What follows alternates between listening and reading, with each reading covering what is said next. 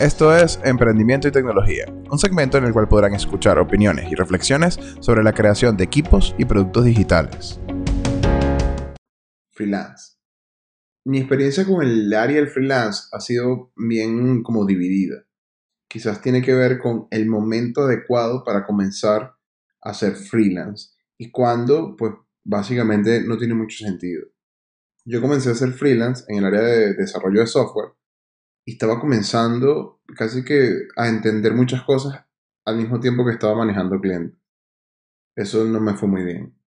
Lo que está pasando es que hay un punto en el que tú tienes suficientes conocimientos como para poder crear software, pero no tienes suficientes conocimientos para entender cómo se entrega, cómo se, se, hace un, un deploy, cómo se mantiene una organización y cómo puedes hacer código que sea lo suficientemente mantenible como para que sea de alguna forma para que lo pueda tomar otra persona y pueda continuar. Esto estoy seguro que aplica a, muchas otras áreas, no necesariamente solamente el área de tecnología, ni de, tampoco de creadores digitales, o como diseño, pero sí veo que es súper importante que cuando las personas como que terminen un bootcamp o terminen algún tipo de formación, no se vayan como que de primero a buscar ese, esos contratos de freelance, porque quizás todavía no hay suficiente experiencia en el, en el día a día con los procesos que, básicamente ameritan ejecutar una cierta labor o, un cierto proyecto o un módulo pequeño. Yo creo que lo, mejor sería entender cómo funcionan las, empresas que ya están, que tienen como que software en producción o que tienen procesos de, de calidad que hace que básicamente se exista mejora continua. Entonces, con eso podrías implementar o poder crear un proceso, una forma de trabajar y quizás al principio no está a costa de esos primeros clientes que son los más importantes. Entonces, yo creo que es importante intentar ser lo menos junior posible cuando se está comenzando en el área de freelancing. Entender un poco más cómo aportar valor, cómo dar valor a los clientes y que este valor que le está dando a los clientes venga de la experiencia y no de las ganas. Porque entiendo que las ganas, oye, pueden hacer una diferencia gigantesca a la hora de tener un trabajo, a la hora de poder como que realmente estar en una posición en la que, en la que hay, mucho que demostrar y mucho que aprender.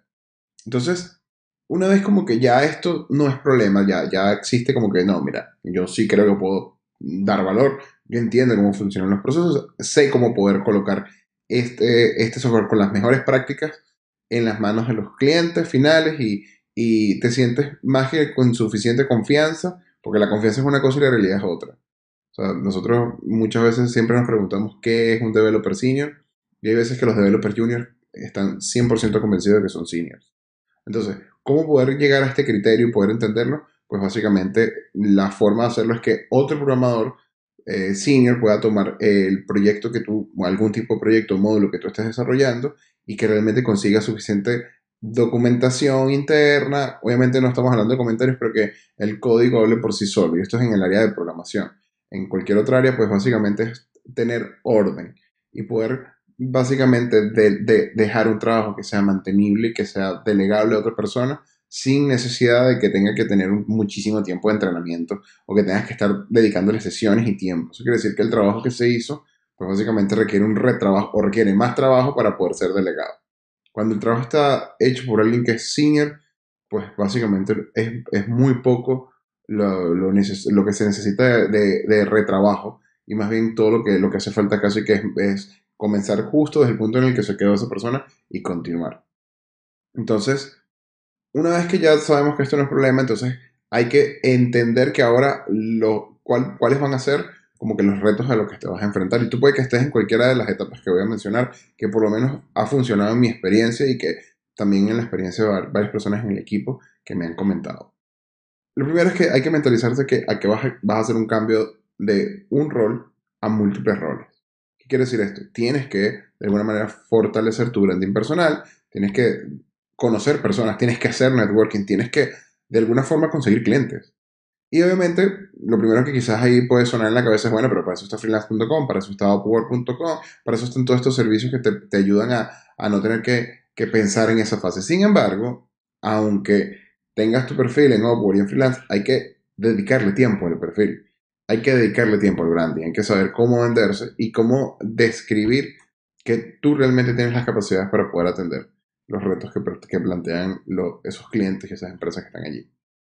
Luego, una vez que ya como que ya hiciste tu branding, ya tienes una forma de poder decir, bueno, tengo mi perfil en LinkedIn, tengo todo, todo, todo, todo ya listo, bueno, ahora hay que empezar a vender. Y esa venta puede ser que también suene como que ya va, pero eso no es lo mismo que el branding.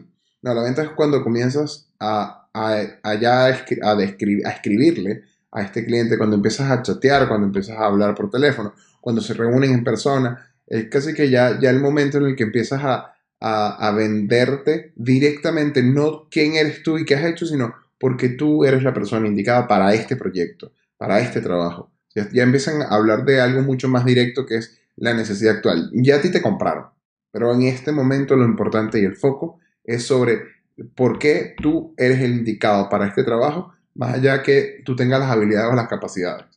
¿Qué hace? Que, ¿Cuál es tu propuesta? ¿Qué, qué, ¿Cuál es tu, tu, ente, tu, tu, tu, diferenciador? ¿O qué es lo que va a hacer ese valor agregado? ¿O eso que va a hacer que tú realmente termines siendo exitoso en el proyecto particular que necesita, en la necesidad actual del cliente? Luego, una vez que pasamos esta etapa, ahora tenemos que hacer otro cambio de rol.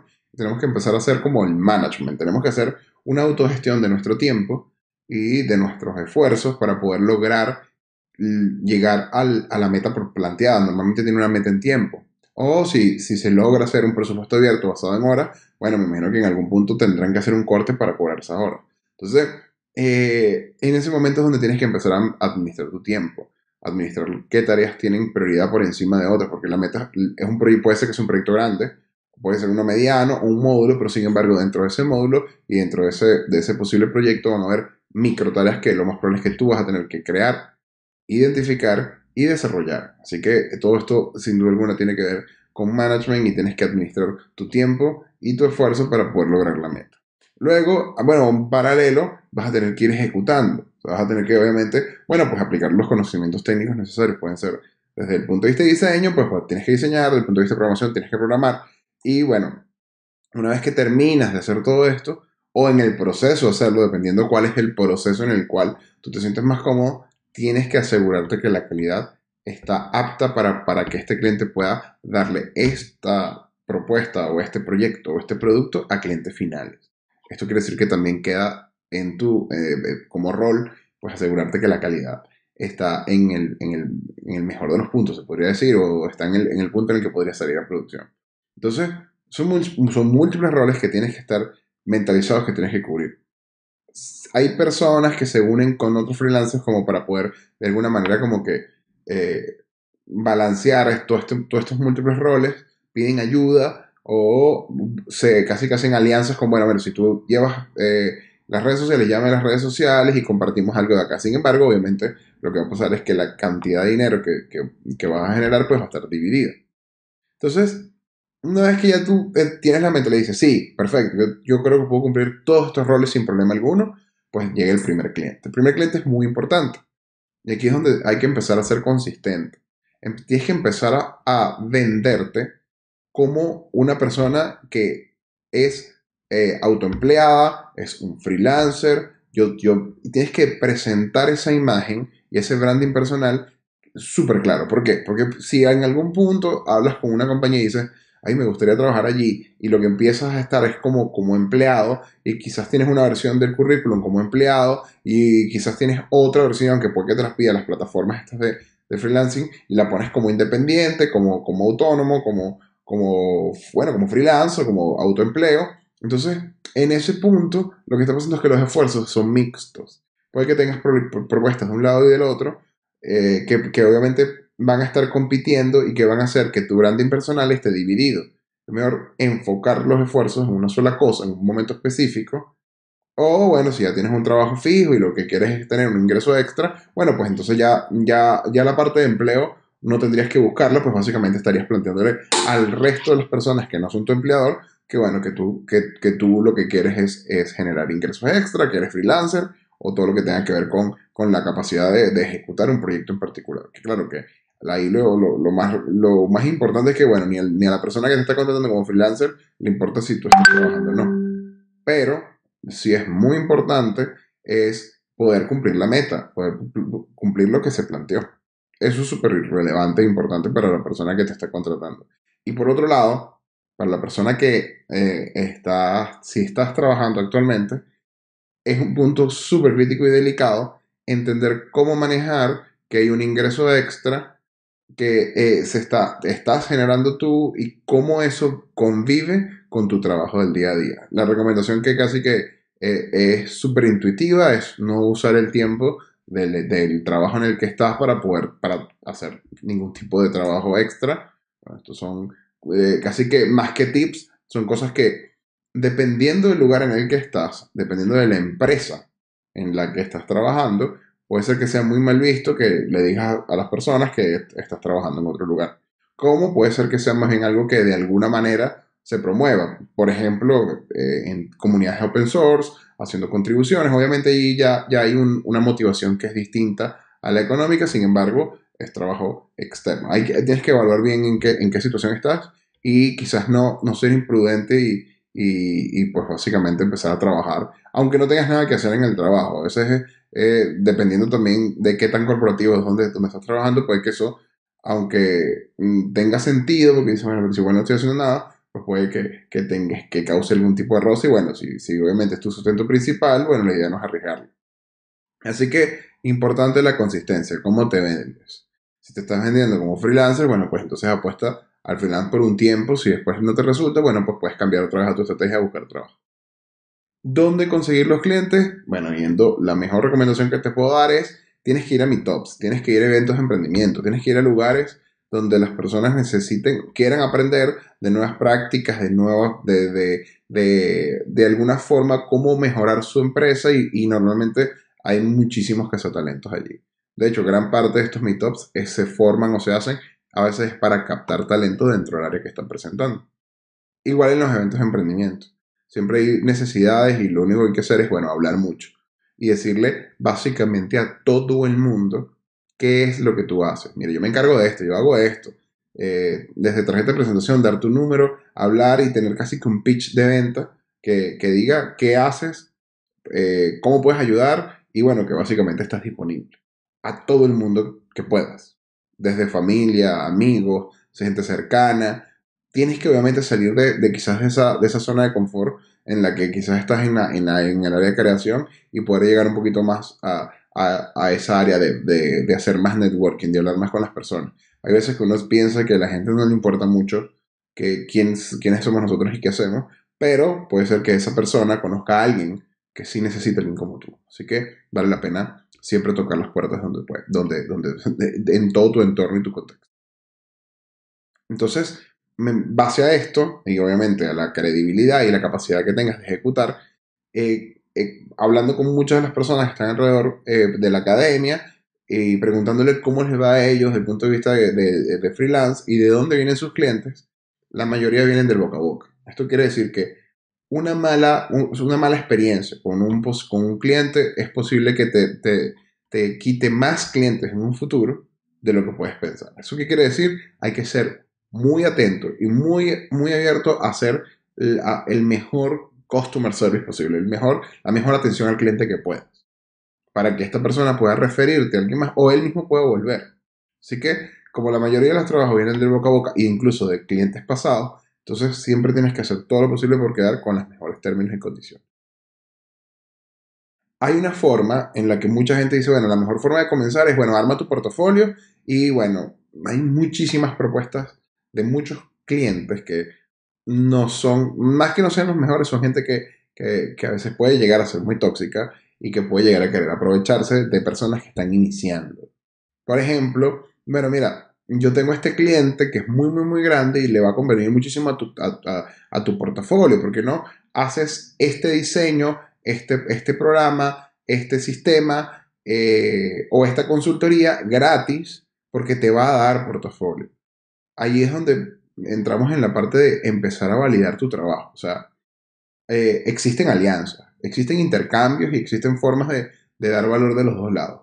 No necesariamente todo tiene que ser dinero. Hay formas de aportar valor de otra forma, sin embargo, lo importante es que el equilibrio siempre esté eh, balanceado. Y bueno, pues básicamente hacer trabajo gratis por la idea de que el cliente va a estar dentro de tu portafolio puede ser que llegue a tener sentido cuando ya tú entiendes exactamente qué cliente es, qué, qué, cómo eso va a afectar a tu portafolio y cómo vas a poder llegar a quizás un, a un cliente que estabas queriendo de alguna manera captar y no has podido. O sea, cuando es algo estratégico puede que tenga sentido, pero cuando estás empezando no tiene mucho sentido. O sea, en ese, en ese momento es como, básicamente la idea del cliente es recibir trabajo gratis, no es realmente crear una alianza. Así que hay que tener mucho cuidado con todo esto. Y también hay, hay otras promesas que no tienen que ver con, bueno, eh, hazme esto y tienes clientes, sino haz esto, vamos a hacer este, este desarrollo y yo te doy sociedad dentro de mi compañía o dentro de este mismo producto. Somos socios y lo, lo ¿Cuál es, ¿Cuál es el problema con esto? Que tú estás colocando trabajo, estás colocando tiempo y obviamente eso se transforma en, en esfuerzo y en dinero. Y la otra persona está colocando que una idea, está colocándote que quizás un espacio de trabajo, una silla, una mesa como para que vayas a trabajar todos los días allí. Mm, hay que evaluar bien ese tipo de, de propuestas porque para mí son súper delicadas. A la hora de asociarse y de estar trabajando en conjunto a, a una idea o en algún tipo de emprendimiento, para mí es súper importante el valor que, se le, que cada socio da y aporta. Y si el valor de algún socio es altamente contratable, eso quiere decir que tu posición es volátil.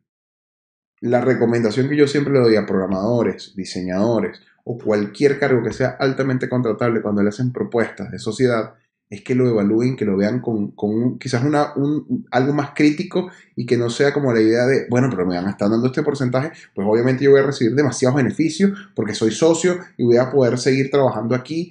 Bueno, pues no sé cuántos años y cuánto tiempo voy a seguir y cuando esto se haga millonario yo también me voy a hacer millonario. Y esa es la idea principal.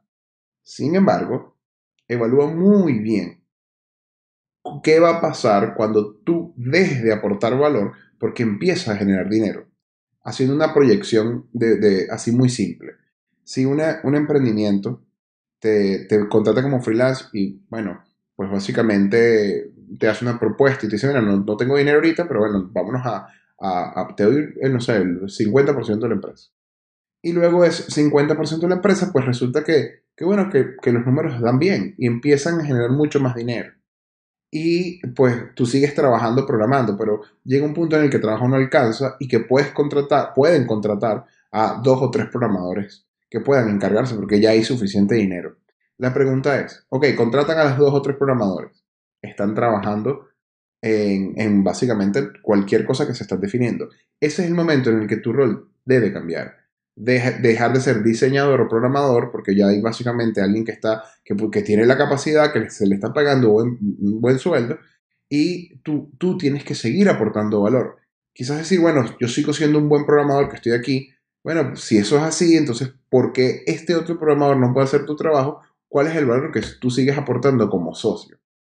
Ese es el momento en el que normalmente el socio que, que en algún punto hizo el, el, networking, el director general, el que hizo todo como que el que se está encargando de la dirección, lo más probable es que te haga una oferta y te diga, bueno, déjame comprarte tu parte a un buen precio quizás para que tú puedas eh, continuar o para que pueda yo ofrecerte más bien dentro del mismo emprendimiento algo de, al trabajo, o sea, por mes a mes y, y, y, y pagas súper bien y quizás baja tu participación para que puedan llegar socios nuevos que pueden ser en el área de finanzas, que pueden ser accionistas que pueden incluso hacer que que, inyecten capital.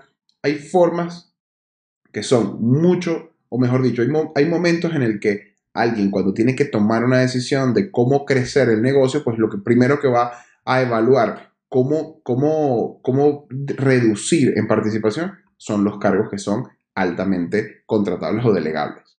Así que esto la idea es no pensar en como que, pero eso es horrible, lo que está pasando es que están está haciendo algo malo o esto es algo que no. No, esto es lo que más le conviene a los negocios normalmente. Entonces, la advertencia es, este tipo de cosas ocurren y es normal. Lo importante es, es o cambiar tu rol y aportar valor de otra manera, quizás entrando un poco más en el área de dirección de tecnología y bueno, que empezando a considerar la forma en la que se puede eh, escalar o crear mejor arquitectura, ya, ya, ya en otro nivel que ya no es programador, ya estamos hablando de la dirección de tecnología y pues básicamente empezar a delegar el rol. Y eso también es perfectamente válido. Sin embargo, no todos los programadores freelancers se van a convertir en directores de tecnología. Si esto fuese así, entonces todo el mundo sería director de tecnología. Lo importante es evalúa tus, tus habilidades, tus capacidades y lo que tú quieres ser en un futuro. ¿Cómo saber si yo soy un director de tecnología? Bueno, pues si participas en un equipo de desarrollo y puedes, puedes eh, pasar y escalar a quizás un, puesto una posición de liderazgo en la que puedas tener un poco más de coaching, de code review, de capacidad de, responder más dudas y de incluso eh, colaborar más con product owners o con clientes, en ese punto tú empiezas a sentirte qué tan cómodo estás ante, ante el estar más del lado de las personas, de la comunicación y de cómo, de cómo tomar decisiones que pueden impactar al equipo, estratégicas, y poco a poco puedes entender si te sientes cómodo y sientes que el equipo, los equipos realmente reaccionan muy bien ante esa, esa, esa forma de plantearlo, entonces puede ser que estés encaminado a ser un buen director de tecnología. Si, si empiezas a sentirte cada vez más cómodo yendo a, a, a, reuniones que son un poco más del, del, tipo estratégico, que pueden generar cambios de proveedores que van a hacer que, bueno, que ya no tengas que pagar por un servidor una cierta cantidad de dinero, sino otra, bueno, a lo mejor estás encaminado a sentirte cada vez más cómodo siendo un director de tecnología, donde puedes empezar a, mezclar el mundo externo las oportunidades que están en el exterior del, emprendimiento con las que tienes interno. Así que esto es importante y le, estoy dedicando full tiempo porque realmente es una de las cosas que son más comunes y que la gente como que de alguna manera piensa que es la forma de empezar a emprender, de freelance a emprendedor. Así que, como todo, cuidado con eso. Pero bueno, como todos, hay personas que dicen, no, lo mío no es emprendimiento. Yo estoy súper claro que lo que yo quiero, lo que a mí me gusta es quedarme de, como que, bueno, tener esos múltiples roles, hacer el management del cliente, eh, manejar el cliente y manejar mi tiempo, pero sin, tener que meterme en ese lío de, andar emprendiendo y de, compañías. Bueno, si es así, entonces allí es donde hay que mantener, y eso es el, en el rol del branding personal, es mantener una, un contacto directo con cómo tú vendes tu trabajo y al mismo tiempo cómo te vendes tú. ¿Esto qué quiere decir? Bueno, al día de hoy se podría hablar de un buen Instagram, que muestre eh, como que tu trabajo, que muestre la dedicación o tú incluso tu personalidad, puede ser que sea como que una de las formas en las que contundentemente puedes cerrar esos, esos, negocios constantemente y que la gente entienda que, oye, que tú tienes una, una presencia, incluso eh, si es un poco más técnica, quizás Twitter, si es un poco más visual, puede ser Instagram, y genera un verdadero engagement. ¿Eso qué quiere decir? Hablar y comentar, escribir y estar genuinamente interesado en la comunidad que existe de personas que están dentro de tu área, dentro de tu área de conocimiento, y bueno, pues básicamente interactuar con ellos. Eso va a ayudar muchísimo a que realmente la gente empiece a tomarte como una referencia y a básicamente entender que eres alguien que está súper activo y si tú alguna puede ayudar mucho. Eh, plataformas, y lo voy a comentar en un principio, plataformas como Upwork, freelance.com, tienen reglas muy específicas. Los clientes no son muy buenos eh, son clientes que normalmente quieren buscar lo más rápido y lo más barato. Y normalmente lo más rápido y lo más barato no necesariamente es eh, donde quizás alguien se quiere enfocar. Son por lo, la mayoría de los trabajos, hay de todo, sin duda alguna. Hay desde Machine Learning hasta WordPress. Sin embargo, hay un foco muy grande en, en crear páginas web, que son presencias web, algo, cosas muy simples, donde un manejador de contenido, un CMS, eh, normalmente es como que la forma más rápida y más simple de conseguir dinero. Entonces, eh, con estas plataformas, bueno, casi que los tips que, he visto de las personas que tienen muy buena reputación y que han trabajado con nosotros, hasta como clientes y, hasta dentro del equipo, es que los primeros 20 eh, minutos son lo más clave. O sea, cuando, yo, cuando un cliente monta una propuesta, los primeros 20 minutos de propuestas que recibe es donde más, más tienes oportunidades de, de poder cerrar ese, ese deal con, estas plataformas. Y bueno, como les comentaba, no todos son buenos clientes. Es súper importante no quedarse atrapado en, en, ese ciclo de ser barato, de cobrar, de cobrar barato para poder conseguir más clientes. Bueno, porque es la forma en la, que, en la que funciona esto de freelancing. Eso no es del todo cierto. O cómo puedo subir mis precios si realmente me costó tanto conseguir estos clientes que a este, a este rango, a este precio. ¿Cómo conseguiré unos más, más caros? Bueno, lo primero eh, tiene que ver con el valor que, te das a ti mismo, el valor que le das a tu trabajo y la capacidad que tienes de detectar que cada vez tienes más experiencia, de que estás aportando más valor y que por lo tanto tienes que incrementar tus precios. Esto es, algo que tienes, que tienes que hacer y que tienes que valorar en, en, en base a cómo, cómo lo están haciendo el resto de las personas en la localidad en la que tú estás vendiendo. Tienes que entender a cuánto está el mercado, tienes que entender cuánto, cuánto, cuánto cuesta desde una boutique de desarrollo hasta una consultora, pasando por, por los freelance eh, que están en plataformas que obviamente pueden ser mucho más económicos. Pero tienes que colocarte un estándar y tienes que vender en base a ese estándar. Tienes que entender en el, en el punto en el que tú estás quién es tu competencia. Y tienes que básicamente entender que ellos están apuntando a una cierta cantidad de clientes que tú también. Y ellos están acostumbrados a ver boutiques de desarrollo que, que, sin problema alguno pueden ser competidos con un freelance, con una persona que tenga la suficiente eh, engagement, que tenga suficiente colaboración. Por ejemplo, alguien que tenga un tremendo eh, eh, GitHub, que ha colaborado en proyectos de código abierto, en open source, y que al mismo tiempo tiene un, un feed de Twitter o de Instagram que es impecable, que está total y completamente eh, asociado a las personas que están dentro de su entorno y que responde y que básicamente siempre que pueda, eventos, charlas, conferencias, participa en, formación, formando a los demás. Es, es, alguien que tiene muchísima posibilidad de que si, si una, una boutique está optando por, una, por, un, por un proyecto, pues incluso esa persona puede optar y competir sin ningún tipo de problema. Obviamente hay que dedicarle tiempo y esfuerzo para que esto ocurra, pero esto es el trabajo, es el trabajo del freelance. Así que, bueno, este, creo que esta vez me extendí un poco. Espero que les guste como que básicamente mi visión, porque sin duda alguna es mi opinión y que viene recolectada experiencias tanto personales como del, del equipo y de las personas que, que, de los clientes que también han trabajado con nosotros y han trabajado con freelance. Así que bueno, vamos a ver si, si activo un poco más los podcasts de nuevo. Ver si nos vemos entonces el viernes que viene. Chao.